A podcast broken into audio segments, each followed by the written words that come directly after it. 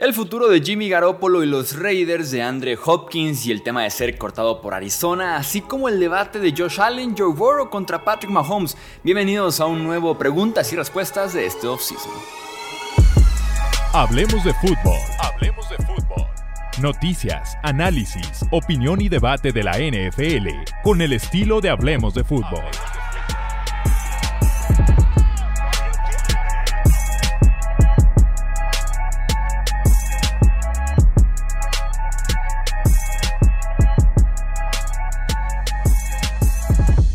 Amigos? ¿Cómo están? Bienvenidos a, como les digo, una edición más del podcast Hablemos de Fútbol. En este preguntas y respuestas del off-season. Si mal no recuerdo, la tercera edición que lo hacemos, como siempre se los comento. Síganos en Instagram porque ahí publicamos la cajita de preguntas y les digo, grabaremos podcast de preguntas y respuestas. Pasen a dejar las preguntas y las mejores, las que considero yo que son como que las más interesantes en términos generales, como que el público les podría justamente llamar la atención, son las que elijo para poder responder aquí en el podcast. Recuerda también suscribirte si aún no estás suscrito, ya sea formato de audio o también aquí en el canal de YouTube para que siga creciendo la comunidad, incluso durante el off-season. Platiquemos entonces de esta sección de preguntas y respuestas. Vamos con la pregunta número uno. Nos dice, ¿consideras que Allen se está estancando y no podrá competirle a Burrow y Mahomes? Se me hace un debate bien interesante este de quiénes son los mejores quarterbacks de la NFL. Creo que hay argumentos para decir que ellos tres son los tres mejores quarterbacks. Tal vez por ahí quisieras meter a un Justin Herbert. Algunos tal vez estén cómodos ya con Jalen Hurts, que traigan todavía de regreso a Aaron Rodgers. En mi libro, por lo menos, Josh Allen, Joe Burrow, Patrick Mahomes son los tres mejores. Y sí consideraría que Mahomes y Burrow están por encima de Allen en mi ranking.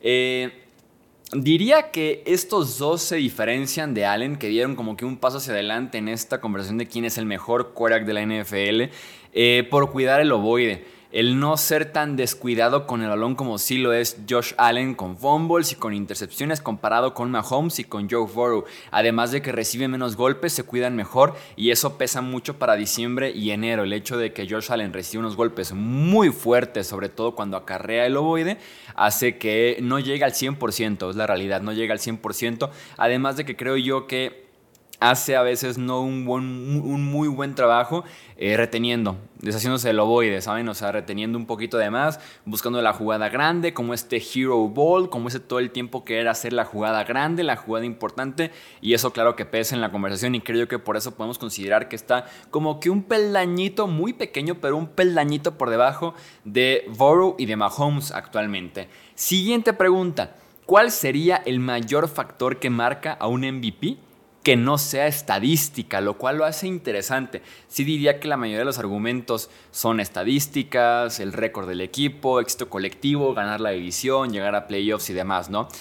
Si tuviera que elegir un factor que no fuera uno de estos, diría que es como estos momentos de MVP los cuales como tal no existen como estadística, pero te lo planteo de la siguiente forma, ¿no? Tenemos un Sunday Night Football, prime time, enfrentando este equipo del jugador que es o va a ser el MVP, enfrentando como visitante a un equipo que tiene récord de 8 ganados y un perdido y lidera la remontada en el cuarto cuarto. Ese es un momento MVP, por ejemplo. O que tienes la oportunidad de ganar la división en la semana 14, por ponerte un ejemplo, y el tipo lanza 5 pases de touchdown como esos momentos en los que la ocasión lo necesita, lo requiere, y el tipo da ese salto hacia arriba y dice, sí, aquí estoy yo, el MVP del equipo, el MVP de la liga, como que esos momentos MVP te diría que son también factores grandes para tomar en cuenta en la carrera por ser justamente el jugador más valioso de la NFL, que no sean estadísticas, récords,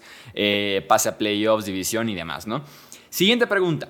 ¿Vale la pena ir a los juegos de pretemporada? Acabo de comprar Cardinals en contra de Chiefs. Muy buena pregunta, interesante. Me gustan este tipo de preguntas como un poquito más diferentes. Yo, yo, yo no iría. Yo, Jesús Sánchez, no iría. Porque te puedes ver con el riesgo de ver a la ofensiva y defensiva titular una serie, un cuarto, una mitad o nada. Hay equipos que cada vez es más común que veamos a, a titulares cero jugadas toda la pretemporada. Por ejemplo, Rams, Sean McVay, el tipo sienta al equipo 1 ofensiva y defensiva toda la pretemporada. Entonces puedes ver con ese riesgo de decir pagué para ver suplentes, ¿no? Incluso suplentes o hasta tercer y cuarto equipo del roster. Yo no pagaría por ver un partido de pretemporada. Hasta el momento nunca he ido a un partido de pretemporada. Tengo experiencia en temporada regular, playoffs y Super Bowl y nunca, nunca, nunca iría de verdad a un partido de pretemporada. Eh, lo que es un robo es que algunos equipos los venden estos tickets como si fueran temporada regular, un precio regular, un precio completo. Yo iría a un partido de pretemporada como con el siguiente contexto. Estoy ya en la ciudad, es un viernes por la noche, porque los partidos de pretemporada sí son toda la semana prácticamente. Es un viernes por la noche, estoy en la ciudad en la que va a ser el partido, no conozco tal vez el estadio y no sé, una hora antes del partido me meto a la reventa, ya sea NFL Ticket Exchange, que es la oficina de Ticketmaster, o algún otro de estos eh, sitios de internet que son reventa oficial, y me encuentro un boleto entre los 15, 20, 30 dólares, lo compro y me meto.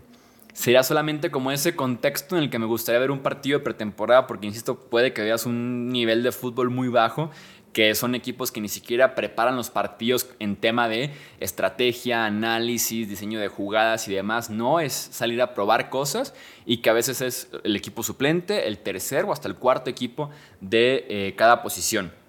Siguiente pregunta. Si Jimmy Garoppolo es cortado por Raiders, ¿quién cubriría el puesto de corebacks? Yo creo que Jimmy Garoppolo sí va a jugar el partido de semana 1 de Raiders, tanto como que no va a ser cortado por Las Vegas, como que va a estar sano. No tienen que jugar de aquí a septiembre, faltan tres meses. Lástima que no esté entrenando ahorita con minicamps, OTAs, veremos training camp, porque es un tiempo muy valioso para adaptarte a la ofensiva nueva y también para adaptarte a la química, conexión con otros receivers como Davante Adams, Hunter Renfro, Titan novato, Jacoby Meyers, ¿no? Entonces, en ese sentido, sí es un aspecto importante el hecho de que esté lesionado y que se está perdiendo cierto tiempo. Al final de cuentas, cuando hablamos de partido oficial, septiembre, faltan tres meses, poco más de tres meses, así que creo yo que va a estar sano Garópolo, decía el mismo McDaniels que no tienen que jugar por más de 100 días, que se siente optimista, que tiene buena información sobre la lesión y que está bien, que no está ansioso, entonces yo creo que va a jugar Garópolo en semana 1. En caso de que optaran por cortarlo, que no estuviera sano y demás, opciones muy, muy limitadas. Está en el roster actualmente Ryan Hoyer, con su experiencia como novato, perdón, como novato, como suplente eterno en esta liga y también está el novato de cuarta ronda, Aiden O'Connell. O sea, realmente en el roster no hay respuesta para no quedar con una victoria este año. Si quisieras ver en la agencia libre, también hay muy pocas opciones. Está Carson Wentz, que me parece la mejor opción, lo cual te dice ya bastante sobre eso. Está Matt Ryan, y está, por ejemplo, un tipo como Teddy Bridgewater. O sea, en la agencia libre está muy limitado el tema Nick Foles, Joe Flaco. O sea, cartuchos ya muy, muy, muy quemados y que no son opción realmente para iniciar partidos constantemente en la NFL. Em, opciones de cambio, veremos, vería si Ryan Tannehill está disponible en un cambio con Tennessee. Quieran ya darle vuelta a la página con Ryan Tannehill e iniciar a Will Levis, por ejemplo. Pero sí, son opciones muy, muy, muy limitadas. Creo yo que Las Vegas, por lo mismo, le dará el voto de confianza, oportunidades y paciencia con Jimmy G. Siguiente pregunta. ¿Confías en Kellen Moore como coordinador ofensivo de los Chargers de Los Ángeles? Claro que sí más porque Moore se considera eh, un coordinador ofensivo que le fascina lanzar el ovoide, sobre todo lanzarlo profundo, y tienen a Justin Herbert, a Mike Williams, a Keenan Allen, a Quinton Johnston, entonces debe ser una gran ofensiva aérea, además que está Austin Eckler que se queda al final de cuentas con un ligero aumento, unos incentivos que por ahí se acordaron que se agregaron a su actual contrato para que se quedara ligeramente más contento con los Chargers de Los Ángeles. Confío y mucho en Kellen Moore, creo que Chargers tiene potencial para ser ofensiva top 5, top 3 en la NFL la próxima temporada. Y ya para cerrar, preguntan, ¿hicieron bien en cortar a DeAndre Hopkins? Creo que sí. La intención claramente era cambiarlo, ¿no? Conseguir algo a cambio de DeAndre Hopkins, una segunda, una tercera ronda. Claramente no la consiguen, claramente no reciben ese tipo de ofertas. El precio baja, una quinta, una sexta ronda, y tampoco es del todo satisfactorio esto, ¿no? Porque tampoco consiguen grandes ofertas de quinta, sexta, eh, pizza futuro y demás. Eh, porque no quieren tomar ese contrato con DeAndre Hopkins y más porque el tipo puso sus condiciones y porque se habla que quiere, si era un cambio, era cambiarlo y firmarlo. Entonces no estaba tan sencillo el hecho del cambio. Y si tú crees que DeAndre Hopkins actualmente te resta más de lo que te suma con su actitud, sus comentarios, el decir quiero una franquicia decente, con estabilidad en la gerencia, con un coreback que esté dedicado al 100% al fútbol, que te motive. Eh, si crees que realmente no suma una franquicia que está en un proceso de reconstrucción prácticamente total de gerencia, eh, head coaches, muchos jugadores, nueva identidad, conseguir nuevos líderes, buena actitud, buena vibra, a pesar de que perdamos un montón de partidos, córtalo. Es un tipo que te puede generar un problema en tu intento de conseguir esa nueva identidad, esa nueva franquicia, esos nuevos Cardinals, ¿no? Dejar atrás los vicios, el pasado muy complicado con head coaches, gerencia, polemia con los dueños, el quarterback y demás. Así que si no suma, pues córtalo. De todos modos, no te vas a morir eh, cono de Andre Hopkins, creo que ganas uno o dos partidos la próxima temporada. No creo que haya sido un gran, gran cambio el tenerlo o no tenerlo de Andrew Hopkins actualmente, además de que ha estado jugando pocos partidos entre suspensiones y lesiones, así que me parece lo mejor. Al final de cuentas, si no estabas convencido del todo con Hopkins, lo mejor, y si no llegó oferta, lo mejor era cortarlo porque era como la manzanita por ahí que no estaba del todo bien, no quiero decir podrida,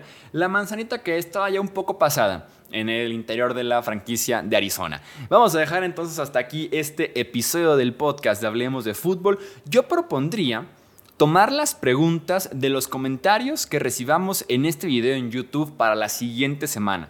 Prometo tener QA, preguntas y respuestas la próxima semana con las mejores preguntas que vea en los comentarios aquí abajo en YouTube. Así que pasen a comentarios a dejar su pregunta y podría ser contestada en la próxima edición del QA aquí en Hablemos de Fútbol. Yo soy Jesús Sánchez, no olviden suscribirse, seguirnos y estar al pendiente de lo que estamos publicando este off-season aquí en Hablemos de Fútbol.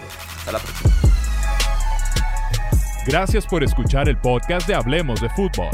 Para más, no olvides seguirnos en redes sociales y visitar hablemosdefutbol.com.